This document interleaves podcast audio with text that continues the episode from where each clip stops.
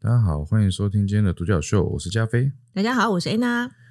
那我们今天这个霸凌的问题，我们就是要讲到最后，我们要怎么去解决这个霸凌呢？嗯呃，有一个很重很很重要的重点，其实霸凌啊，我们我们讲，其实霸凌者会呃一直产生这个霸凌的状况，是因为他使这个食髓知味，他欺负你，嗯，欺负上瘾了，欺负爽了，有成就感了。对，那所以你越容忍啊，嗯霸凌是会越严重。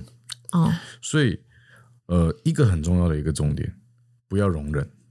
嗯不管怎么样，你都要反抗。就算你只是表达不开心，你一定要这个表现出来，就是不要容忍，你不要假装去这个这个赞同他，或者是假装就是好像就是容忍，就是当这件事没有。可是如果他想要表达出来，但是就是会被欺负啊，比如说他被揍，嗯，他在学校被揍，他表达出来就是可能直接抵抗他这样子的的一个行为举止的时候，然后那个霸凌的就是又在打他，对。那这样怎么办？但是你如果你说不，要容忍啊，但是如果你反抗越来越大，总是路路路路过的人会会看到吧，总是会看不下去吧。可是通常这种行为不是会直接带去厕所打吗？那就没有被看到那，你要跑啊，我就跑到让所有的人都看到这样这。是其中一个办法啦。我当然没有，因为我们没有办法去针对，我们没有没有一个解决办法可以去针对所有的霸凌问题。嗯，对，嗯我我们没有办法回答这个答案，我们只能说原则上我们要尽力的去反抗，或或者是说。你虽然你被欺负，但是你不要说，哎，有的人被欺负说啊，也不跟老师讲啊，也不跟爸妈讲，嗯哼，那那这样就是你就是纵容他了嘛？你就是给机会嗯给那个人再继续得寸进尺，一点，一点那个就是你去诉说管道都没有的话，对这样也不对。你一定要想办法让越来越多的人知道。嗯嗯或者是去寻求这个同学之间的协助。嗯哼，对，当然不见得有用啦。你可能会觉得说啊，就是被霸凌，同学就是不敢反抗他。可是你你越这样想，他会越严重。嗯你一定要尽可能的去让越来越多人知道你正在被欺负。那这样是不是也是有一种不要落单？当然啦就是你要让你自己可能越交越多朋友，哦，然后让越多的人知道这件事，总是会有人可能看会不下去看不下去。有这样的机会，你都不要放掉，对对而不是说就是一个人默默的去承担这一切。对那会让那个霸凌你的那个人觉得说，反正你都没有抵抗，你可能就喜欢吧。会不会就让那个会有人这么超过吗？啊霸凌那个人就是会这样，他就喜欢这种感觉啊？我的意思是说，那个你刚刚讲的意思是他他认为被霸凌的人喜欢他这样欺负他。哎、我跟你讲，我看过有一些影片啊，他们那个霸凌的人，不知道啊会不会是戏比较多，反正就是 anyway 就会讲到说，你就是喜欢这样吧，嗯，被我这样对待，没有被我这样打一下，你就会觉得今天不好受，对吧？对不对是霸凌到出病了耶。对，可是有可能是因为我 看剧看太多，这是只是电影存在。我在想说，会不会有人真的这么失控？就是他可能霸凌久了，他也觉得被霸凌的人喜欢嗯啊。这个我觉得不知道现实中有没有啦。如果有的话，麻烦留言让我们知道嘛？嗯，就是你有遇过，你有遇过这种，就是他以为被霸凌的人是喜欢他这样子。哎，我这样想到一个心态，就是说，会不会那个人他假装应和他这样子，是因为他觉得说这样子他可以少受一点皮肉之苦？就他应和他可能就没事，那他如果又一直反抗他的话，可能就被打得更惨。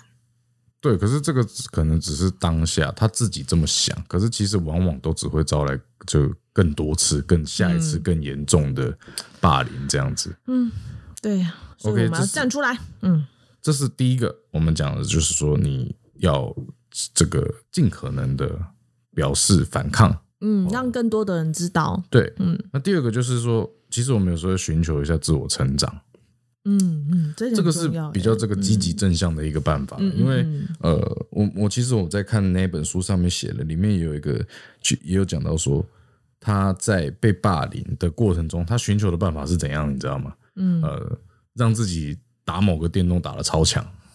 打电动，对他有可能，譬如说像呃，现在蛮流行的嘛，呃，传说对决啊，嗯啊，譬如说你在同学间，你传说对决玩的超强，嗯。好，或者是说，呃，那以前国小的时候玩那个神奇宝贝，嗯哇，你你你你超会超会玩，嗯，那同学可能就会因为这样，然后就神魔之塔之前那个年代，啊神魔者对对对很会，对，就是因为这样，然后呃，他们会可能转了，就是想问你说你是怎么玩的，嗯，那这样子就崇拜、欸，对对对对对。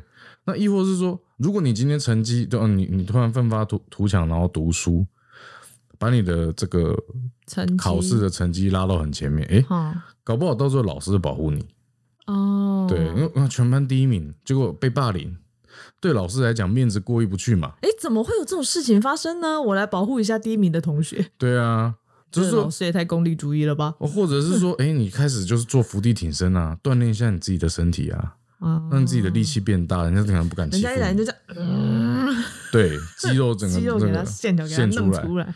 对，那个人鱼线，哎、搞不好你人鱼线练出来是女同学保护你，啊，你，不准这样欺负她，对，就是人鱼线练出来，让女同学就是站在你这一边，对，人家要霸凌你，全部女同学围过来，不准欺负你我要欺负他 over my dead body，对，这个就是呃某种努力积极的一种方式去摆脱霸凌。嗯，这比较有一种，因为你是自我成长让自己变强，等于是自立自强嘛。对，呃，这很积极、很很激励的感觉，我觉得这还蛮重要。自给自足的这件事情要先做到。没错。那这个就是我们前面两个讲的时候，就是算是一个比较积极正向。那我们接下来讲的就是说，一个心态上的一个问题，就是其实我们发现很多人在被霸凌的时候，他会觉得说，这世界上好像就都没有希望了，嗯好像全世界都抛弃他了。可是其实也有很多的案例是，你太注重学校的人对你的欺负，可是有些人为什么？我们今天不是说学校的霸凌不重要，而是你不要只看这个，你你可能你还有很爱你的兄弟姐妹，或者是很对你很关心的爸妈，只是你你不想让他们知道，但是你是你自己跟他们之中去做了切割。我我我相信很多人在学生时期都会这样，就是觉得说他只在于学校之间同学喜不喜欢他，嗯，可是其实会忽略了父母对他的爱。可能也不想要把这些事情告诉父母，怕他们太担心。可是久而久之，可能就会忽视掉说，其实爸妈很关心你，或者是其他兄弟姐妹也很关心你这件事。对，嗯那但是这这这里面的时候，我们要去就是呼吁说，呃，当然，如果有一些人因为被霸凌，心情是很难受，不要忘记还是有人爱你的。嗯，就不要忽视到其他的人对你的美好，或者是这世界其实还有很多美好的事情，未来还有很好的事。嗯嗯，不要轻易的就去结束自己的生命啊，想浅了啊，想窄了这样子。对。那如果这样这一点的话，就跟我们下一点要讲的也是有连接，就是说，如果你真的、呃想窄了，就是你真的就觉得说，哇，你的生命啊、没有希望，嗯。那你一定要记得，你一定这个很重要，你要怀抱梦想，即便这个梦想嗯。是你想要向霸凌你的人报仇，嗯哼哼即便是怀抱这样的仇恨都好。嗯哼，总之呢，你一定要有一个目标或梦想，或者是你想要达成什么，嗯，即使是负面的报酬，这会是你最后活下去的这个动力。这感觉很像说，你还是都要人就是要有希望哈，对，因为你刚刚我们在最前面有讲到说，有时候是连你自己的父母亲可能都不不认同你，不不对你没有耐心。嗯，可能你有跟他说你被霸凌，但他们可能不 care。对，那在这种状况，你会觉得你孤立无援，因为在校园那时候，你的年纪还没有还没有很大嘛，你嗯经历的事情还没有很多的时候，在当下真的很容易想窄。对啊，那这样子的话，至少你内心一定要有希望，至少一个希望。就像你讲的，就是就算你心里面想的是我要报仇，对啊，可是我们这边还是不赞同用一些犯法的行为啦。对。可是呃，我们这边讲的是，像我们这样是循序渐进嘛。嗯我们前面讲了说，你其实要有反抗的心，你不要就放任他继续霸凌你。那再不济呢？加强你自己。那再来呢？你不要忘记还有人爱你。那如果真的你觉得都没有人爱你，嗯你也不要忘记你要怀抱着一个活下去的动力。也就是说，我们这循序渐进来讲的是，最主要是要宣导一个概念，就是再怎么样，呃，不要走那个自我了断的路。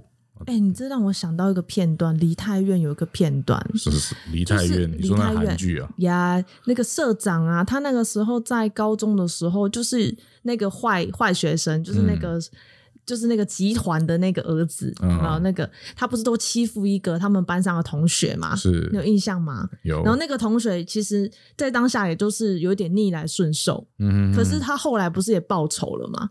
啊，有没有？没有？他后来就是读金融，然后帮助那个主角，啊？哈哈那个女生不是那个男的啦。哦哦，哦你说最后帮他抄抄超股票的那个对啦，对他啦，帮他去投资那个，对他到最后就报仇了。。可是他他那他他之中有讲了一句话，就是说他让他去撑过那高中三年的痛苦，嗯是因为他觉得只要到大学，嗯哼，他可以去读他自己想要的科系，对。他有一天可以报仇。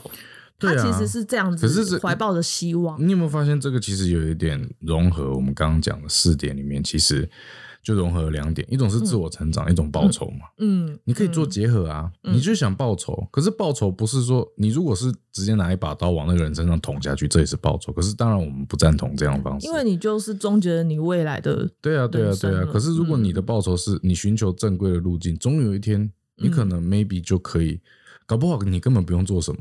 也你知道有些状况是，譬如说，呃呃，我有一有一些印象，就是其实像以前国中的时候，嗯，都会有一些霸凌者。嗯，当然他不是霸凌我，可是我你看到他霸凌别人，对，他在学校是那种比较老大的，嗯可是后来可能 maybe 就是出社会之后，因这个因因缘际会得知，他可能在这个某个餐厅端盘子。哦，哦对，可是就是他也没有好好读书，可能他的可能他到最后就不知道做什么。可是我要讲的意思是，会不会你出社会之后，你好好读书，你立志成长之，你到最后你是事业很有成就，嗯但是当初霸凌你的那个人，他在餐厅端盘子，其实你不用做什么，其实你内心就释怀了，对吗？对，就有可能就是说在，因为你一直怀抱着那个自立自强，嗯有时候在未来的某某一些阶段的时候，你可能已经超越他很多了。对啊，你已经不会，你已经不会再在意这件事，其实你就已经成功达到复仇了。对啊，对，是这样子。那呃，我们前面讲的都是属于这个被霸凌者能够做的事情。嗯那我们现在在讲，就是说，如果我们今天是旁人，你知道，如果你的你的同学或者是你身边的人他被霸凌，你能够做什么事情帮助他，很重要哦。嗯这边我们要讲到说，我们被排挤的人，他其实最需要的是你用两种心态去对他。嗯这两种心态，第一个就是平常心。啊平常心是怎么样呢？就是被霸凌的人，他其实哈，就是他会觉得他被孤立，他会觉得他是异类，他会觉得他是呃怪胎。嗯突然想到一首歌，好，想我不唱吗，嗯没有不唱了。呃，他其实，在那个当下，他会很希望有人可以把他当成一般人。因为他在当下，他其实已经是把自己觉得说，我好像跟别人不一样，我被排挤了，我被欺负了，所以希望有人可以懂他，然后把他当成是正常人。对，所以他其实会很希望有一个同学跟他当朋友，然后不要把他当成是异类，不是说像有些人会这样子，他就会说啊，这个人被排挤，我去跟他当朋友好了。结果就说去去那边跟他当朋友的感觉好像是同情他，可怜他，，对。可是他好他们其实不喜欢这样子，嗯，他们就是喜欢你，你就是当我朋友就好，我们就是一般的朋友。你的意思这样是不是也代表说，他也不希望说跟他接触的那个人好像刻意的想要呵护他，或者是好像要对他好，对他很就是有点过于的好，过于的那一种，好像啊你是病人，然后我我我。嗯嗯嗯，类似有点怕他受伤啊，怎么那种？他们自己就不知道他们怎样，你还把他当病人，嗯，他他对他们来讲，他们会更受伤啊。嗯哼哼，嗯好，那第二个心是什么呢？同理心，嗯，就是说像被霸凌的人，他们其实我们前面有讲过说他很需要呃有人可以让他们去诉说，去倾诉他们的委屈啊，或者是他们内心的伤害。嗯，可是听的那个人，你有没有同理心？你是不是真的能够感受他所感受的东西，还是你只是在敷衍他？其实他们感受得出来。嗯，没有错，这是感受得出来的。但是这一点，其实我觉得可能你知道这样子的人，呃，他被霸凌，那你想要去关心他的时候，其实自己也要先想一想一轮呐、嗯。不，要太快太急的去呃处理这件这件事情，因为有时候可能你一个不小心，反而是他会觉得你好像在伤害他，或者是这样，因为他的心态就是在那时候他就是受伤的，像我在网络上看一个影片，就是说啊、嗯。就是被霸凌的同学，他在走上绝路前，他其实是有去找辅导老师的，可是他可能跟辅导老师讲说他被霸凌什么，可是辅导老师会觉得说，你可不可以讲快一点？你可不可以不要呃吞吞吐吐？你可不可以认真读书，不要一直去想这些有的没的？你为什么要在意这些事情？这些事情对你来讲是很重要的吗？这些事情是你现在学生该在意的。也就是说，靠，哪有辅导老师会讲这种话啊？其实这个是演，这当然是演戏演出来的，这不是真实的。但是啊有点过了，是就是希望人家可以注意到这件事情。对，就是说对他们来讲，他们受伤，他们吞吞吐吐是正常的。嗯，那你你你如果这时候你是用不耐烦的心去对他，他其实就会知道说，其实你不想听啊。嗯，那这样的状况下，他跟你倾诉，他其实没有疗愈到、欸，哎、这又让我想到小丑的那个片段，他不是跟一个，当然不知道这个到底是真实的还是他想象出来的一个嗯社服机构的那个女生在讲嘛，是是讲哪一个片段？就是他在讲说他的状况啊，那个人会问他说：“你最近有没有在写一些日记什么的？有没有在问他？”哦对，那个看起来就超敷衍。对啊，因为那一段不知道，其实不知道说是是不是他想出来的出想象出来的，还是说是真实的。嗯，Anyway，那时候那那一段的感觉就会有一种，那个小丑不是你到底有没有在听我讲话？嗯哼，嗯，这很重要。对啊而且其实他们是很敏感的，很聪明的。嗯嗯嗯，对，很多其实有这个自闭症啊或忧郁症的，其实他们心里是比一般人还要更敏感。对，没有错。嗯，对，所以说，如果你真的，譬如说你是有心想要帮助他们才到这一个工作岗位的，嗯。同理心对对对他们来说是很重要的。嗯，当然，我觉得其实做社服机构，就是有关于这种辅导的人，其实心理上面自己也要去检视，说是不是目前来讲是健康的，嗯。可以去听说，因为其实人每个人都有自己的很多的烦恼，嗯。不一定是说你在这个状态你也会疲乏嘛，啊。对。但如果你发现说你在这个时段，你在这个阶段不太适合，嗯那你可能要让你自己休息一下，宁愿休息一下，因为你的角色很重要。就像之前我们讲的老师，对你这些人你们都很重要，你做不好，你就变加害者。真的就是差差这么一点点。所以就是如果真的呃检视一下自己的心态，可能最近遇到什么事情过不太去，嗯那你可能先休息一下，暂停一下你原本的工作。我觉得这样子都比在你你那个时候你状态很不好、很嗯负面、啊，你就如果你就辅导了一个孩子，是啊，然后你又讲得出像刚刚类似加菲讲的那种，就是那那个影片的那种话，嗯，不耐烦，那其实真的就是加害者。对，那我相信，如果说你本来不是这样的，你只是那个时候可能状态不太好，嗯你真的害一个孩子就是走上了绝路的时候，嗯哼，你也一定会后悔一辈子。这可能是很很深的影响。嗯对啊，嗯那你说到老师啊，我前几天也看一个影片，嗯。其实是这个老师就是非常好的典范。嗯。他是瑞士啊一所小学的老师，他叫克里斯汀。嗯。为什么要把老师名字讲出来？就是说这是真的，嗯，啊，真的就真是，对。他在学校的时候啊，那因为他同他班上有霸凌的问题。嗯。啊，可能 maybe 就是啊讲某个语言的人嗯。聚集成一团，然后去欺负另外一个语言，比如说讲这个法语的这个学生，然后欺负讲德语的学生，例如这样子，因为他们瑞士嘛，他们可能是很多不同的，多元语言，对对对对，在嗯。在在学校里面，然后就会有霸凌的现象。嗯。那这个老师啊，他就发现说，被霸凌的学生呢、他们要处理其实不好处理，因为学生都不愿意跟老师讲。嗯。其实，在我们以前当学生的时候，其实呃，跟老师讲是有一点就是丢脸，就我好像我自己没能力处理我，我跟老师打小报告，这种是其实是一个丢脸的事情。会会觉得你就是廖杯啊，对所以其实啊、呃他发现到一个困难是他他是他是想解决的那一种，他不是像我们之前讲到不负责任老师，他是真的想解决，可是他发现老师这个学生都不不跟他讲。啊那这样他也无从解决。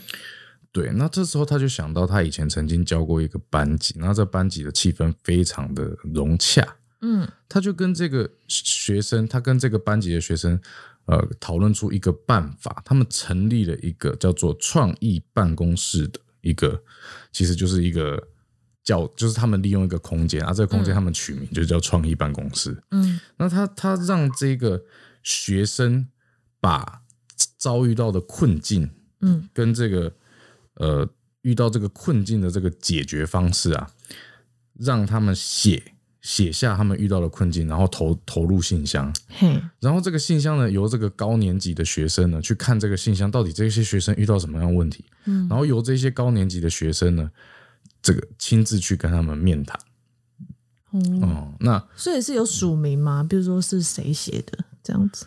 应该是有的，要不然高年级学生不知道找谁面谈。对他就是他遇到问题，他就投进去信箱，嗯。那高年级生就去找这个学生面谈，嗯哼哼，那帮忙他解决这个问题。那因为是跟同样是跟嗯高年级，同样是学生跟学生，没有差多少岁，对，，所以他们就很乐意去做这样的事情。嗯。那然后，其实我发现这个问题很好，是高年级生的人，他因为这样，他会就是这个低年级生啊，假设他是被欺负或被霸凌，嗯可是借此让高年级生了解说，原来有这个状况，哎，高年级生有时候会就想要保护他，嗯，帮助他，保护嗯他。嗯嗯嗯，那这些也是一种学习，对，对，那欺负他的人说啊，这个有八有高年级生在在在保护他，就不敢吗？哦？你看到是另你想到的是另外一面，我想的是说让高年级生就是有这个机会教育，就是也让自己懂得去保护低比自己还要在年纪低的人。然后你想的另外一面是说霸凌那个低年级的人，对他们也会能就是说啊，还有高年级的人在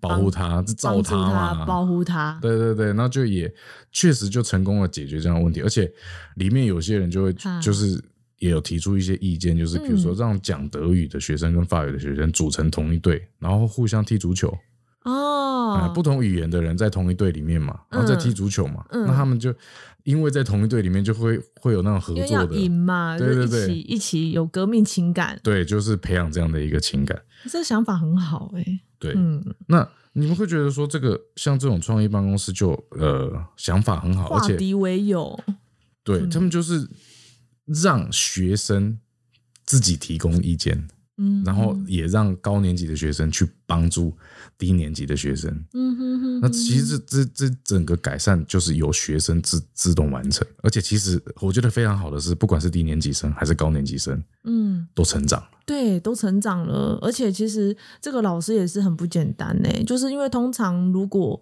某一些老师遇到这种状况，他发现学生不太讲，他可能就是不了了之了，嗯就是觉得说 OK 省麻烦，对不对？